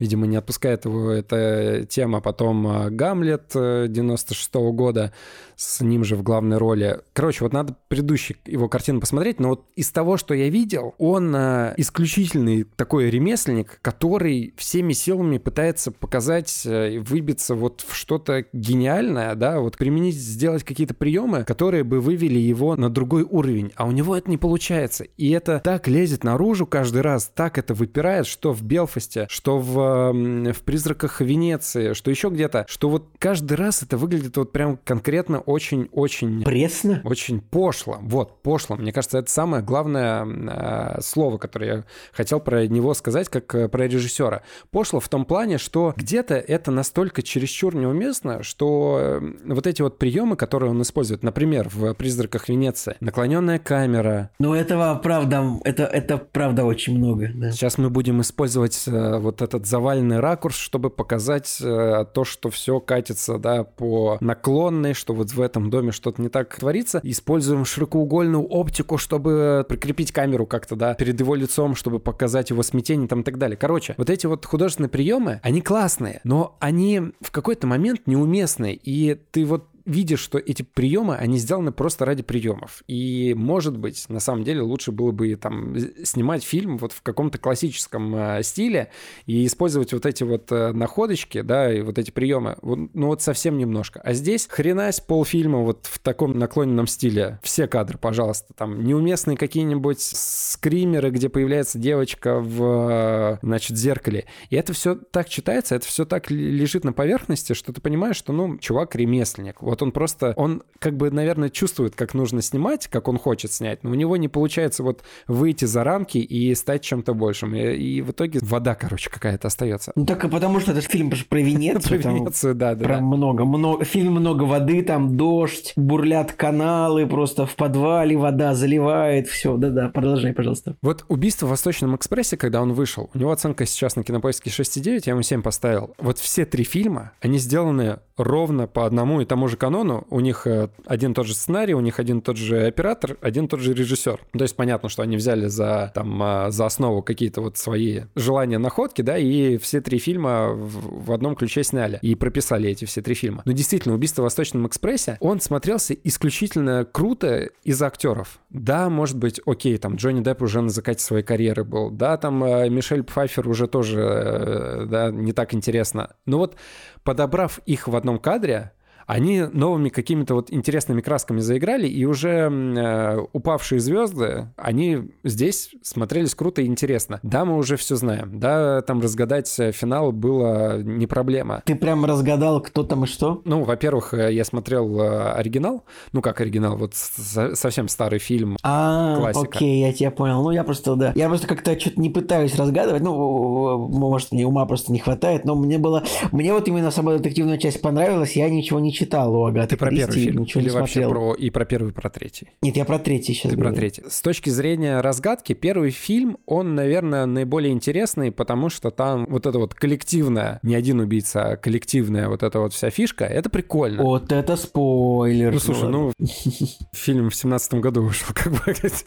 ну, ладно. В общем, это классно было сделано, это немножко так удивляло, да, прикольно. Выходит вторая часть, и там уже прям, ну, совсем все читается. Вот прям с самого начала ты понимаешь, кто виноват, и никакого такого сюрприза, никакого сюжетного поворота не было. Просто было интересно наблюдать за локациями, за тоже классными героями, потому что за актерами, потому что мне нравится Арми Хаммер, и э, что уж греха таить, у них э, классная на самом деле химия на экране получилась с Галь Гадот и с другой актрисой, не помню, как ее зовут. Вот этот любовный треугольник, он интересно смотрелся, и некоторые сцены, они прям реально горячие были, то есть там танцы, за ними классно было наблюдать, просто не было никакого сюрприза. Я как зритель уже знал, кто вообще виноват. Но вторая часть заканчивается тем, что Экюль Пуаро уходит на покой, потому что он находит смирение, и вот завершив то дело, он сбривает свои усы. Это тоже спойлер, но вот во второй части он сбривает свои усы. Почему они такие монструозные у него? У него же там усы аж прям в два ряда. Прям вкустистые усищи, чуть, чуть ли не в три ряда у него усы. И вот во второй части там две истории. Предыстория Кюля Пуаро, почему он как бы с такими усами ходит, что у него было в прошлом, его любовная линия, его трагедия, и э, как он э, открещивается от своего прошлого, да, и дает себе спокойную жизнь, да, на то, чтобы вот забыть о своем прошлом, да, переступить э, через порог и жить дальше. И как бы фильм, он так круто заканчивается, что третья часть, она ну никак не вытекала из э, второй. Казалось, что там точка стоит для персонажа. Он разрешил дело, он сбрил свои усы, и все, и дальше будет жить ради там своего будущего, ради своего счастья будет... А, там же у него какая была идея? Идея была в том, что он а, где-то построит теплицу и будет выращивать кабачки какие-то или какие-то другие овощи. И все, вот у него было у персонажа стремление дойти к этому, и он к этому пришел. И это было классно, прям реально круто. Да, в фильме были спорные моменты тоже какие-то, но вот именно развитие персонажа и вот эта детективная часть, она уходит на второй план, потому что кажется, что важным и самым важным во второй части это было вот его личное, да, личные переживания, вот, вот эта личная трагедия. Как он а, с помощью очередной смерти, да, в которой он принял участие вот в разгадке, значит, преступника, как он с помощью этого, да, дошел до того, чтобы себя освободить от прошлого. И это было классно. Поэтому у фильма такая высокая оценка, ну, у меня, ну, в смысле, семерка, а не какая-то меньшая оценка. И тут внезапно объявляют третью часть, и как ни в чем не бывало, да, он как бы на покое в Венеции находится, но все равно берется за дело, и опять же у него опять те же самые усы. Ну, то есть как будто бы они финал второй части просто напрочь перечеркнули и зачем-то сделали третью. Пренебрегли. Пренебрегли напрягли, да. И, то есть, опять же, те же самые усы, но, может быть, чуть меньшего размера на пару миллиметров, но все равно то же самое, да. И, как бы, да, он сидит на покое, но берется за дело, потому что вот его затриггерила эта писательница, которая к нему попала на прием. Его скорее затриггерила это медиум. Так или иначе, он все равно берется за это дело. Почему мне не понравился фильм, да? То есть я уже сказал про то, что Кен Бран как режиссер не ахти, да, и вот у него вот этот стиль мне не очень нравится. И когда все вот это начинается, мне показалось, это так притянуто за уши, но опять же, я еще раз повторю, что у меня бэкграунд еще в финал второй части. Опять же, я как зритель, я уже понимаю, что окей, это подстава, и это все читается. Потом я вижу какую-то кучу просто странных склеек, ненужных переходов, э, постоянно бьющиеся какие-нибудь, знаешь, форточки от э, непогоды, и все это так выглядело просто наигранно, так глупо склеено между собой, что я вот не верил происходящему. Вот абсолютно. Вся эта история с медиумом, она мне абсолютно не нравилась. Все эти подозреваемые, которые там собрались, они тоже не вызывали у меня интереса. Ну, как бы кто там не был виноват в смерти этой девочки, которая выбросилась из окна. Я такой, нет, какой-то бред, реально, со всеми этими призраками и всем прочим. Ну, то есть, если брать э, предыдущие части, принимать э, правила игры Икюля Пуаро, ты понимаешь, что это невозможно. Все эти призраки, они невозможны. И я понимаю, сам для себя решаю, что сейчас Экюль Пуаро а, найдет а, объяснение тому, что там его опоили, а, еще что-то с ним было, да, и он а, под впечатлением просто видел или слышал что-то, что происходит. Ну, то есть другого и не может быть. И так оно и происходит. Ну, то есть, опять же, нету какого-то вау-эффекта, и ты просто предугадываешь вот это вот дальнейшее развитие событий. Да, есть небольшие микро такие какие-то сюжетные моменты, когда внезапно один из персонажей, бывший полицейский, который уже был на этом месте преступления. Но это такие сюжетные повороты, которые не вытекают ни из ничего просто. Как бы тебе просто говорится о том, что он когда-то был на этом месте. До этого ничего к этому не вело. Ну ладно, в общем, я, видимо, как-то вот изначально не поверил, и дальше все друг на друга начало наслаиваться, что я уже скептически к каждому кадру, к каждому моменту уже относился. Но все равно надо отдать должное, что концовка, она более-менее интересная. Если вот до третьей четверти мне фильм конкретно не нравился, то есть я уже прям с презрением на всех смотрел, то развязка, она ну, такая. Она немножко исправляет вот этот момент, потому что главный человек, который виноват там во всем этом, в принципе, это читалось, но как вот это вот все разрулилось, это прикольно. Но вот постфинал, когда, значит, Экюль Пуаро обращается к юному персонажу, вот это прикольно было. Вот, вот этот момент я не прочитал. Ну, там прям было много подсказок, что этот герой тоже не так да, прост. что он не так прост, но я подумал, что вот сейчас на него забьют. А нет, не забили, да, и уделили этому время. Хотя, как бы, могли тоже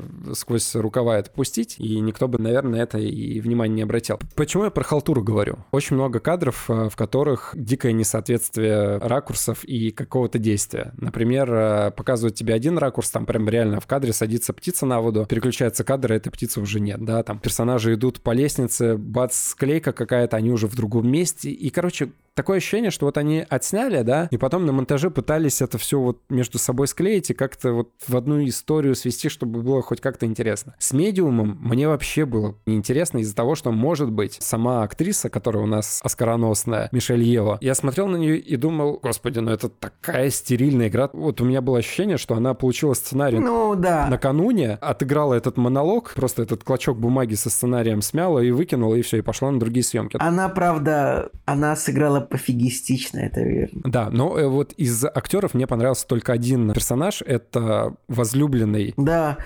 соглашусь. Причем тоже, тоже первый раз этого актера вообще я видел, ну, наверное, все, или сейчас я ошибусь, он был это за пивом. известный актер. Я его не смотрел, но он был за пивом. А, Ну да, я его видел первый раз, и кажется, вот такое ощущение, как будто вот человек попал на какие-то большие съемки, и он э, чувствует, что это его билет какой-то, да, золотой, и вот он здесь отыгрывает прям на все сто. И это единственный персонаж, которому хочется сопереживать и которому ты прям веришь. Все остальные, они прям гиперболизированные. Кто-то переигрывает, кто-то наоборот вообще пофигистически к этому относится. Окей, сам Кеннет Брана, он просто живет этим персонажем. Видимо, ему нравится и Кюль Пуаро, и он в образе выглядит неплохо. Как он мимика играет, как он смотрится в кадре, да, прикольно. К нему вопросов нет именно с точки зрения актера, он всегда был крутым актером. Это факт. И последний мой негативный, э, значит, э, спич в сторону актеров — это Тина Фей. Как бы я ее не любил по студии 30, Она здесь, да, просто на золотую малину такой. Просто, Просто это такая золотая никакой. малина, прям 10 золотых малин дайте, пожалуйста, вот ей, потому что вот этот образ писательницы, американки, которая пытается использовать э, писателя в своих корыстных целях, он абсолютно ей не удался. Она ужасно выглядела детектива. в кадре. Да, э, детектива. Она ужасно выглядела в кадре. Мало того, что она ужасно выглядела в кадре, так она еще и бесила. У нее какой-то ключевой должен быть персонаж, который э, так или иначе должен был задавать какую-то интригу. Кейли Райли, которая сыграла мать убитой девочки, в принципе, она тоже так жутко переигрывала, но более-менее в кадре смотрелась. И еще почему я согласился смотреть третью часть, потому что здесь играет Рикардо Скамарчо,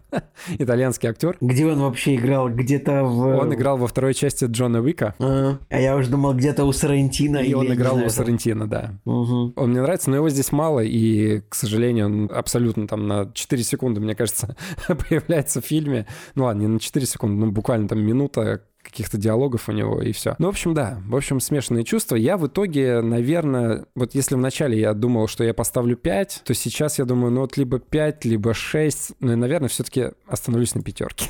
Пусть будет 5. Блин, ну грустно, грустно. Ну грустно, грустно, да. Но в итоге вот я смотрю по друзьям, а, у нас 5, 6, 7. У тебя самая высокая оценка. Я просто поставлю 5, потому что, исходя из второй части, не нужна была третья. Вот она абсолютно была не нужна. Если бы во второй части был другой финал, то тогда я бы, может быть, шестерку поставил. Сейчас посмотрим, будут ли еще фильмы. Да, наверное, нет. 121 миллион а сборов при бюджете в 70. Ну, как-то совсем грустно. Так, сейчас посмотрим. Продюсер сказал, что есть есть возможность четвертого фильма.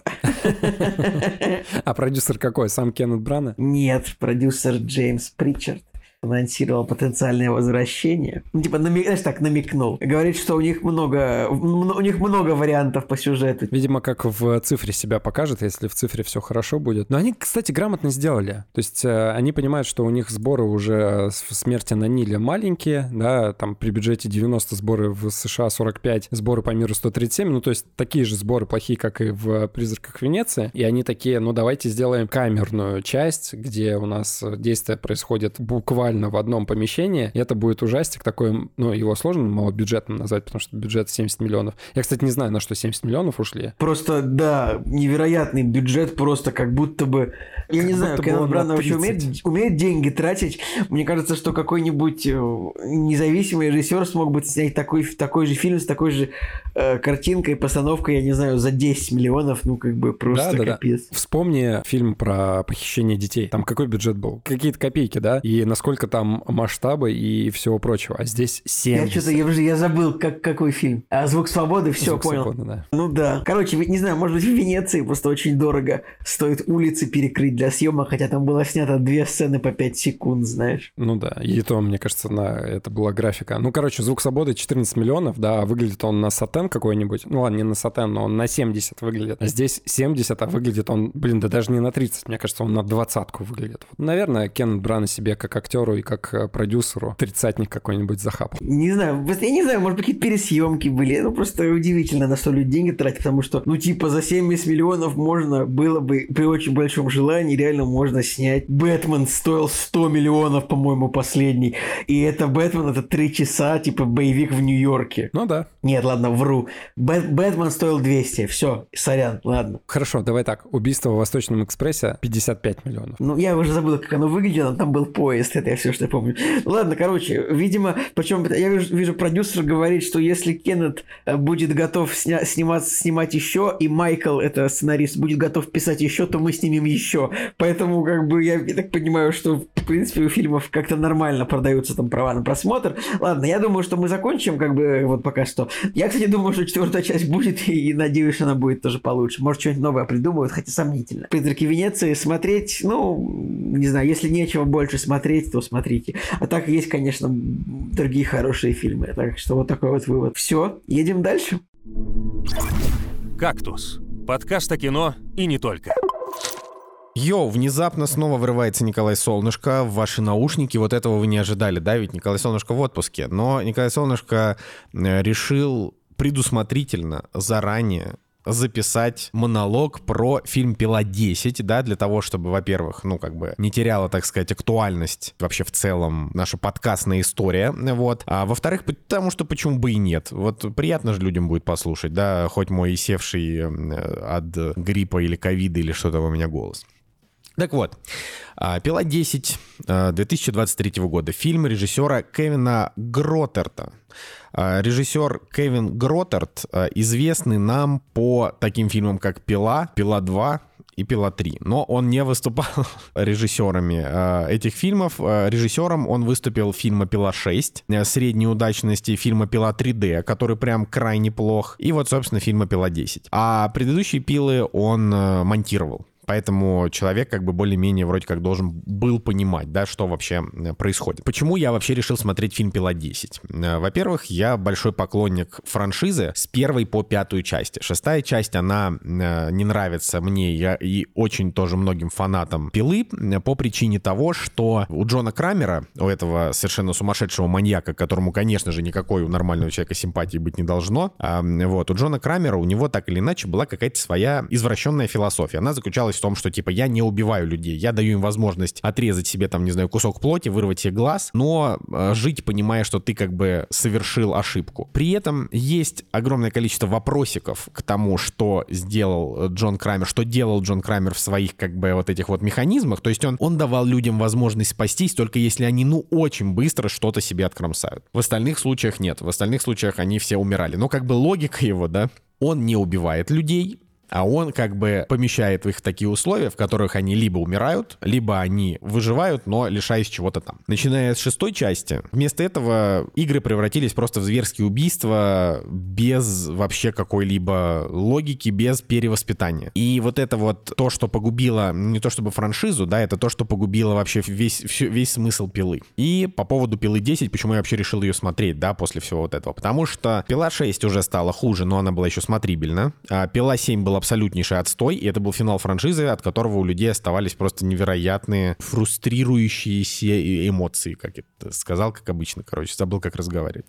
Так вот, и следующая пила по хронологии после пилы 7, которая называется пила 3D, вышла аж через 7 лет, пила 8. Пила 8 тоже как бы уже никому особенно не понравилась, все про нее забыли, потом выпустили фильм «Пила Спираль», это как будто бы переосмысление с Крисом Роком, там рейтинги еще хуже. И вот выходит «Пила 10», и, естественно, я бы, конечно, конечно же, как и последние два фильма, я бы смотреть ее не стал, потому что, ну, чем мне заняться, что ли, больше нечем, да, как бы, как мертвую франшизу, которая уже разочаровала давно, смотреть. Но у нее внезапно оказался очень даже неплохой метакритик, неплохой зрительский критик, да, зрительская критика. А, и при бюджете в 13 миллионов он собрал аж 100, практически 95. И все говорят просто как на подбор, что, блин, вот это наконец-то возвращение к истокам пилы, вот это то, что нужно. И я посмотрел трейлер и увидел, что в трейлере нам показывают э, Джона Крамера. На минуточку актер Тобин Белл, который играет Джона Крамера уже больше 20 лет, ему сейчас 81 год. А события «Пилы 10» происходят то ли между второй и третьей частью, то ли между первой и второй частью, ну, короче, где-то там. Но в те времена, когда Аманда, это его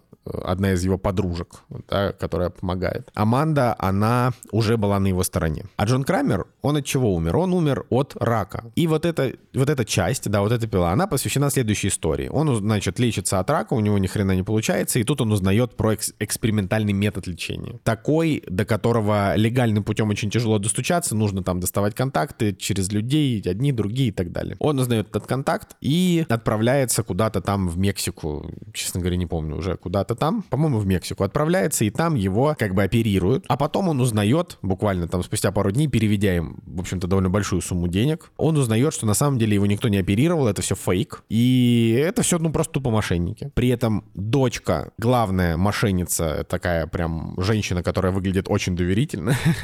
А, женщина, которая играет актриса, которая зовут, зовут ее Сюневе Макоди Лунд. Вот эта женщина, она как бы, она играет главную мошенницу и по совместительству дочь мужчины, который придумал вот этот экспериментальный метод лечения. Просто она, вместо того, чтобы действительно лечить людей, она тупо как бы делает из этого спектакль. Ну и, собственно, Джон Крамер, узнав об этом, он очень быстренько, наскоро собрав какое-то определенное количество механизмов, похитил всю эту тусовку, которая его как бы обманывали, ну и поместил их и такой, вот, мы будем сейчас играть в игру, вы будете либо умирать, либо не умирать. Что Значит, я скажу по этому фильму. Я ему поставил 7 из 10. Это хорошее кино. В рамках пилы его очень интересно смотреть. Самое важное, наверное, что стоит выделить, это то, что Тобин Белл, актер, который сыграл Джона Крамера и Пилу, это первый фильм во всей франшизе, где его так много было. Он буквально весь фильм в кадре. То есть фильм идет два часа, из этих двух часов, типа час пятьдесят в кадре находится Тобин Белл. Его очень много, он буквально здесь главный герой. В других пилах он как бы не главный герой, он главный злодей, а здесь он главный герой. И ты как бы, ты даже немножко сопереживаешь за него в каких-то определенных моментах. Вот. Э, насколько это важно, сложно сказать. Э, все-таки он маньяк, никогда не убираем из головы, что он поганый человек, убивал людей и так далее, но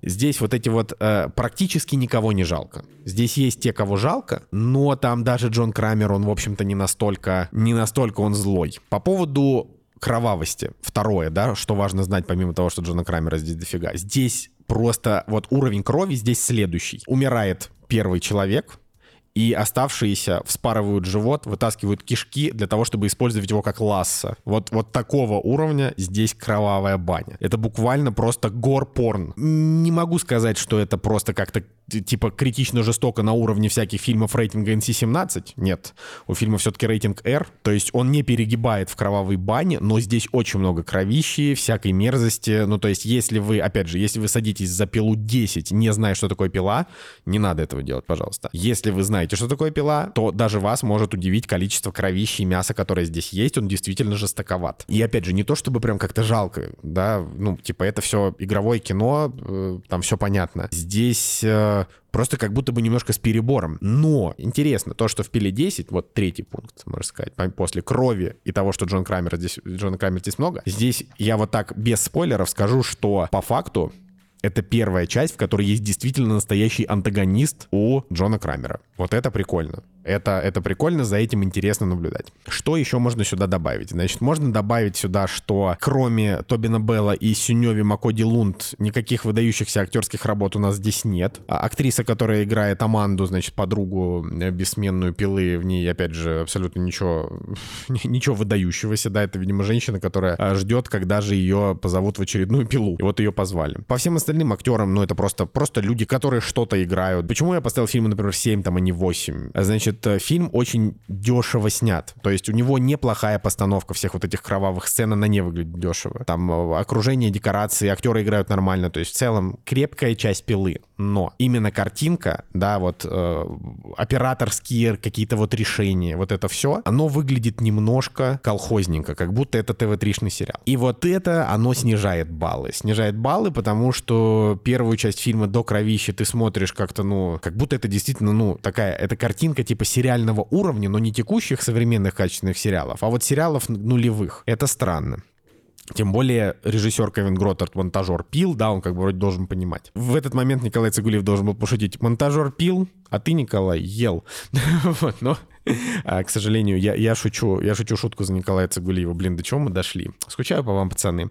Вот, важно понимать, что вот эта вот дешевая картинка, она как бы несколько портит впечатление. И из-за того, что Тобина Белла в кадре слишком много, ощущения какого-то ужаса, да, и страха вообще нет. То есть «Пила 10» — это не хоррор и не триллер. Это буквально кровавая драма. То есть он буквально постоянно спускается к жертвам, постоянно просто сам спускается физически, вот он старикан, и говорит, если ты сделаешь вот так, ты умрешь, если не сделаешь, ты не умрешь. Ну и как бы и, и уходит. И они такие, стой! Он такой, нормально, я спущусь через 10 минут после вот того, как он там поиграет. Это очень странно, потому что весь смысл как бы пил старых а, в том, что вот этот загадочный маньяк, он где-то там, за него все, всю роль играют куклы. А тут вот представляете себе сцену, да, что он там, он 20 минут просто просто им рассказывает, просто вот стоя около них, что они сейчас будут умирать, потом уходит, а потом выезжает кукла. Но эта кукла выглядит либо как издевка, либо как фарс, но это точно не как вот эта вот супер-мега загадочная игра пилы. Поэтому фильму я ставлю 7, ну то есть это такая, как вот у него стоит 6,6 на кинопоиске. Это его нормальная оценка. 6,7 MDB. Нормально. Вот это то, чего он абсолютно достоин. Фильм на уровне пилы 4, может быть. Да, вот так вот так вот может быть пилы 5, да, хотя в пиле 5 там есть совершенно потрясающая детективная э, составляющая, которой здесь нету. Я бы сказал, что если бы у этого фильма был какой-то эффект новизны, то оценка была бы выше. Но эффекта новизны нет. Поэтому э, вот такая вот история. Надо ли вам смотреть, решайте сами. Пишите все равно в комментариях. Я буду рад, если вы дошли до этого моего монолога, были рады меня слышать. Вот, а пацанам удачно завершить выпуск. Всех люблю, по всем скучаю. Всем пока-пока. «Кактус» — подкаст о кино и не только.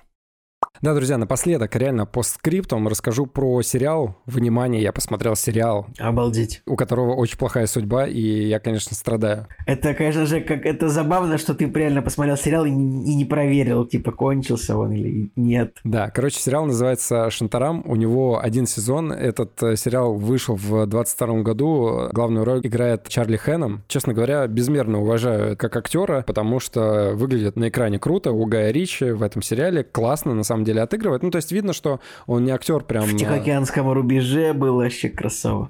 Меч короля Артура. Да, меч короля Артура, конечно же, очень круто, да. Вот, ну по нему видно, что он, конечно, не может там вообще весь миллиардный спектр эмоций показать, да, там и когда-нибудь получить Оскар за свою актерскую э, игру, но в сериале Шантарам, он э, отыгрывает драму, и когда серию снимает крутой режиссер, прям выглядит Чарли Хэном очень круто. Он выглядит не просто как накачанный чувак с крутым торсом, да, и э, который может как-то мускулами поиграть. Он реально выглядит как драматический актер, э, который может э, сыграть глубину эмоций, и это классно. И вот этим ценен этот сериал. Ну, давайте по порядку начну. Значит, вышел он на Apple TV, этот сериал, и в производстве данная картина, она достаточно давно была. Так, это экранизация какой-то известной книги, потому Да, что это верно. слово я слышал, вот именно Шантарам, как-то форсилось это, правда, несколько лет назад, Да. что-то такое я слышал, но много не знаю. честно. Одноименный роман вышел в 2003 году, который написал Грегори Дэвид Робертс. И это как бы автобиография, наверное, немножко приукрашенная, но все, что происходит в книге Шантарам и в, во второй части «Тень горы» называется, все, что происходит в книге, это э, калька с автора этого романа. И просто диву даешься, насколько богатая на события жизнь у писателя и у главного персонажа книги. Краткое описание. В 1978 году писатель был приговорен к 19-летнему тюремному заключению в Австралии после того, как был признан виновным в серии вооруженных ограблений. И в фильме это выглядит так, что главный герой, он подсел на наркотики там из-за своей девушки, и чтобы достать э, денег на дозу, он э, решается на ограбление. Это был банк, по-моему, и, в общем, он вместе там с каким-то поддельным, да, они грабят какую-то точку, получают деньги, сбегают с деньгами, с э, сумками денег, и в какой-то момент главный персонаж, он э, сталкивается с копом, который понимает, что перед ним преступник. И коп, короче, пытается достать э, пистолет, чтобы остановить преступника, а главный герой пытается ему помешать. И в этот момент его э, подельник, он э, выстреливает в копа, и его подельник убегает с места преступления, а главный персонаж, он встает перед выбором. Либо ему тоже сейчас сбежать с места преступления, или оказать какую-то помощь вот этому пострадавшему полицейскому. И он остается на месте, пытается там как-то остановить ему кровь, пытается там крикнуть «помогите» там и так далее, и, конечно же, его э, полиция ловит и сажает в тюрьму. Все, что я рассказываю, история настоящая, да, с, с человеком. Да, ну и как бы это первая серия, но сериал, он очень сильно отходит от э, книги, то есть он э, некоторые моменты опускает, некоторые моменты сплетает э, между собой вот в одно целое, например, в книге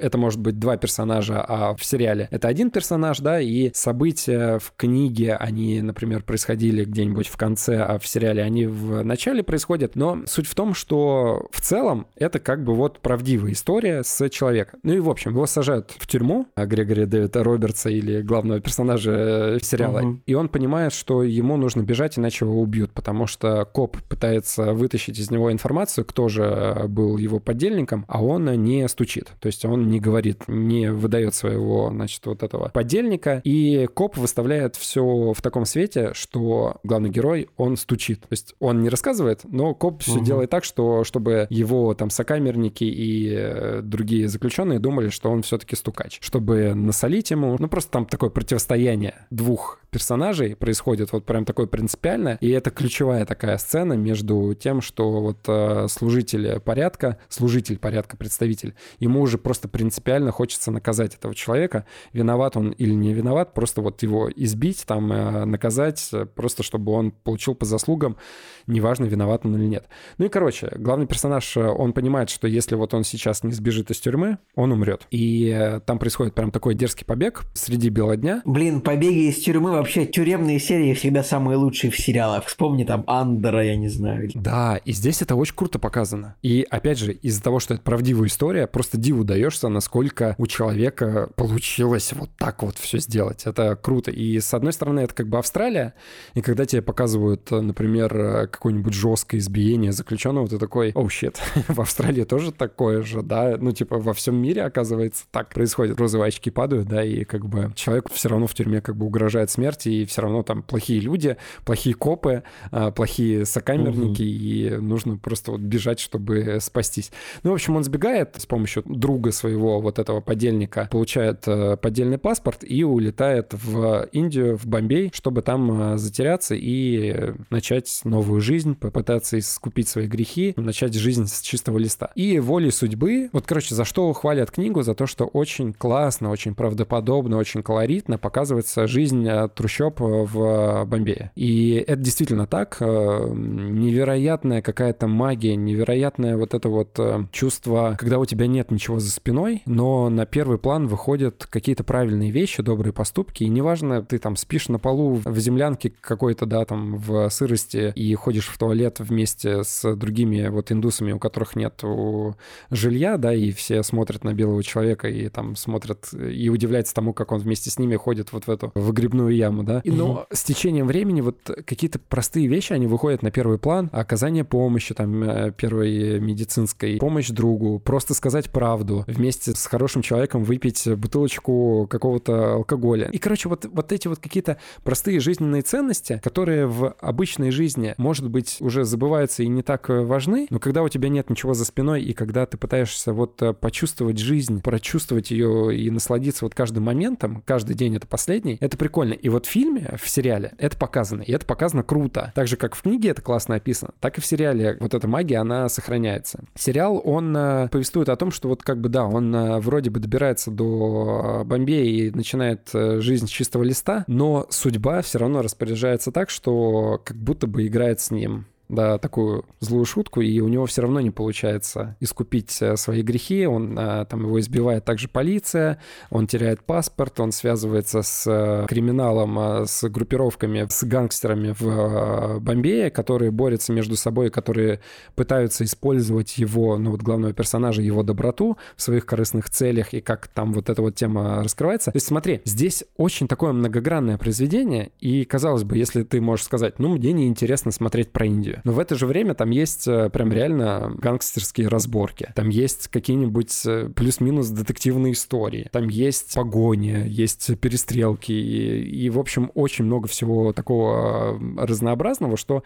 это действительно за этим интересно наблюдать. Плюс еще местный колорит вот этот вот. Серии идут по часу, их много. Если мне память не изменяет, их в районе 12, ну то есть 12 часов. Бац, и это даже одна треть книги, если не меньше даже. Ты посмотрел первый сезон, и ты понимаешь, что еще очень-очень много событий Блин, должно, должно быть. 12 серий прям редкость. Да. Для Apple TV особенно. По-моему, 12, да, и они идут э, очень долго. Я проверил, я проверил, я проверил 12, да. И они идут по часу. И ты с первой серии втягиваешься, потому что с первой серии это прям действительно такое большое приключение, большое произведение, качественно сделанное и так далее. То есть на все эти 12 серий есть буквально две серии, которые немножко провисают, и в которых чувствуется сериальность, где они пытаются сплести между собой разные вот действия разных персонажей, просто потому, что, чтобы это заиграло. Ну, то есть ты чувствуешь сериальность только в двух сериях. Вот все остальные 10 серий — это прям вышка, это очень круто прописанное действие, сценарий, классно снято, классная музыка. В общем, все сделано прям на реально высшем уровне. Проблема в том, что Apple TV закрыли сериал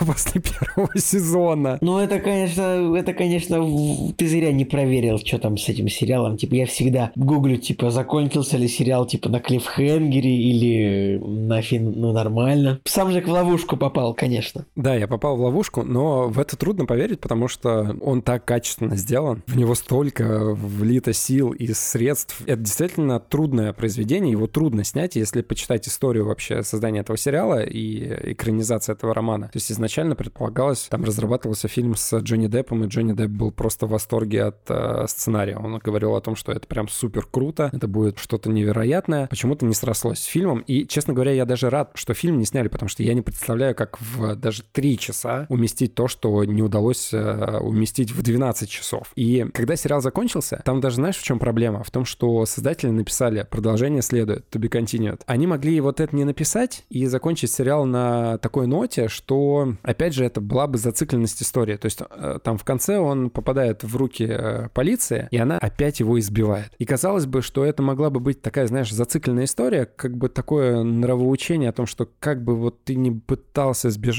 как бы ты не пытался убежать от своих грехов, тебя все равно вот это вот настигает, и ты все равно получаешь по заслугам. Каким бы ты, может быть, хорошим человеком не был, но ты все равно совершил что-то плохое в прошлом. Ну, короче, они могли бы хотя бы вот в первом сезоне какую-то логическую точку небольшую сделать. А здесь они вот прям конкретно написали продолжение следует, и продолжение не последовало. Ну, и то есть это прям совсем опустошение после просмотра. Блин, Жек, поддержка, поддержка тебе. Грустно, я тебя понимаю очень сильно. Да, но смотри, итог какой. То есть я понимаю, что 99% того, что мы не увидим больше продолжения, но все равно это настолько крутые 12 серий, что я их не удалю, я их э, скопирую в свой архив. Этот первый сезон, он достоин того, чтобы к нему возвращаться и его даже смотреть без продолжения. Жек, ну, походу, тебе, тебе книгу придется эту читать, чтобы, чтобы узнать, что было дальше. Ну, мне Надя пересказала. В двух словах. У меня есть, у меня есть жена, которая прочитала это. Блин, ну ладно. Ну, было интересно смотреть, потому что а, мы прям смотрели, и она мне говорила в моменте, что было в книге вот так вот, что было в сериале, и они сохранили канву, но они столько всего поменяли, что ей даже было интересно посмотреть, потому что, ну, в книге было совсем по-другому действие развивалось, и это вот очень интересная грань, когда они поменяли все, но основное направление осталось, и основное направление, оно вот главное, да, и а, как бы вот этот стержень, он все равно остается. А то, что на этот стержень нанизано, и как оно там перемиксовано, как оно там перемешано, это уже такое дело. Э, с точки зрения сериала, они правильно все сделали. То есть э, они э, какие-то моменты, они правильно, наверное, для кинематографа, они вот этого языка, они правильно их перемиксовали, потому что то, что работает в книге, может абсолютно не работать на экране. Ну и тем более это сериал, понятно, что им нужно было все-таки сериальную вот эту канву соблюдать. И, короче, вот Надя ставила на паузу и говорила, чем отличается в книге и чем отличается в сериале,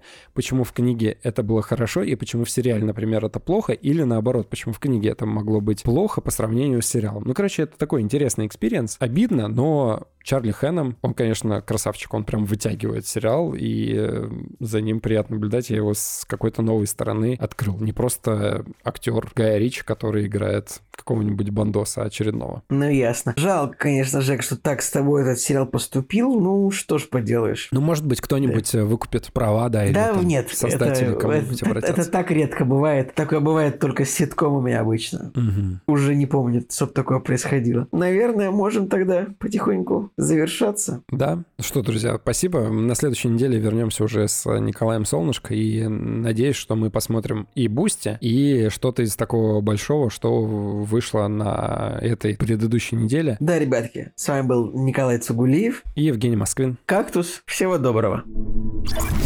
«Кактус» — подкаст о кино и не только.